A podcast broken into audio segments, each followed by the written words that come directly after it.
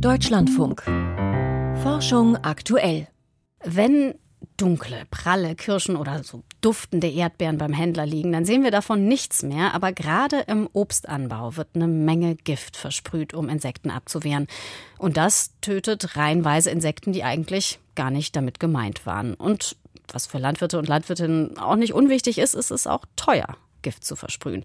Ein Forschungsteam aus Südtirol hat jetzt eine Methode entwickelt, die eine Menge Insektengift einsparen kann. Und zwar gegen ein Insekt, das im Obstanbau besonders gefürchtet wird, die Kirschessigfliege. Joachim Budde weiß mehr. Wenn im Winschgau in Südtirol die Kirschbäume blühen, dann ist der Frühling wirklich da. Mancher Tourist wird schon freudig an die Ernte denken. Die Obstbauern der Region hingegen können sich erst freuen, wenn die reifen Früchte im Lager liegen.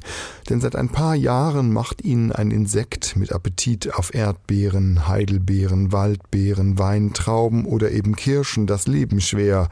Während andere Fruchtfliegen angeschlagenes, leicht fauliges Obst bevorzugen, mag die Kirschessigfliege Fliege Drosophila suzukii Früchte knackig und makellos, sagt Silvia Schmid vom Versuchszentrum Leimburg bei Bozen in Südtirol.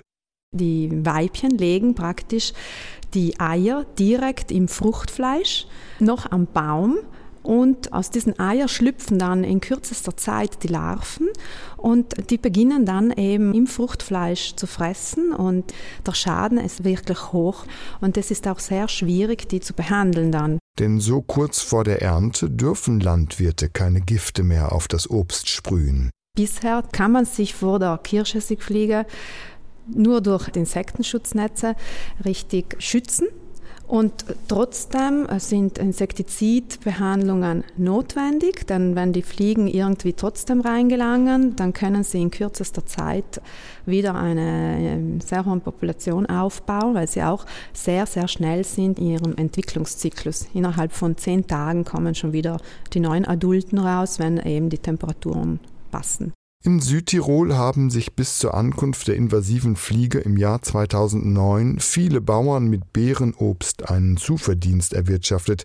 Weil die Fliege so schwierig zu bekämpfen ist, haben in den letzten Jahren einige von ihnen das Obst aufgegeben. Auch in Deutschland hat sie bereits Verluste in Millionenhöhe verursacht.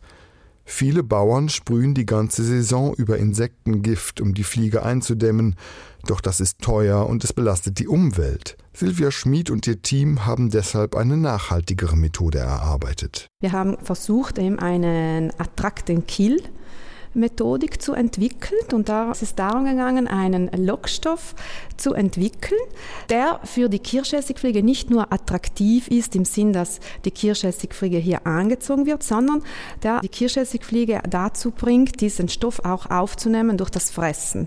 Fruchtfliegen finden den Duft von Hefekulturen verführerisch. Darauf basiert auch die Methode aus Leimburg. Es ist eigentlich eine Hefekultur von einem Hefestamm, den wir noch 2012 von einer Drosophila Suzuki befallenen Vernatschtraube isoliert haben. Wir hatten damals viele isoliert und im Rahmen von diesem Projekt haben wir dann den Hefestamm selektiert, der sich dann am besten für diese Attract-and-Kill-Strategie geeignet hätte. Der Trick dabei, statt Kirschbäume komplett mit Insektengift einzunebeln, sprühen Silvia Schmid und ihr Team ein Gemisch aus der Hefekultur und einem Gift lediglich auf einen Streifen der Baumkronen. Die allermeisten Früchte bleiben von dem Gemisch verschont. Die Fliege stürzt sich auf die Hefe und frisst zusammen mit ihr das Gift. Dadurch, dass man eben nur einen Streifen dann behandelt, ist es möglich, die Insektizidaufwandmenge pro Hektar zu reduzieren bis zu einem Zehntel von der Insektizidmenge, die wir sonst bei einer üblichen Standardbehandlung auftragen. Ein großer Erfolg. Jetzt sucht das staatliche Forschungszentrum nach einer Firma, die ihre Methode für den Markt weiterentwickelt.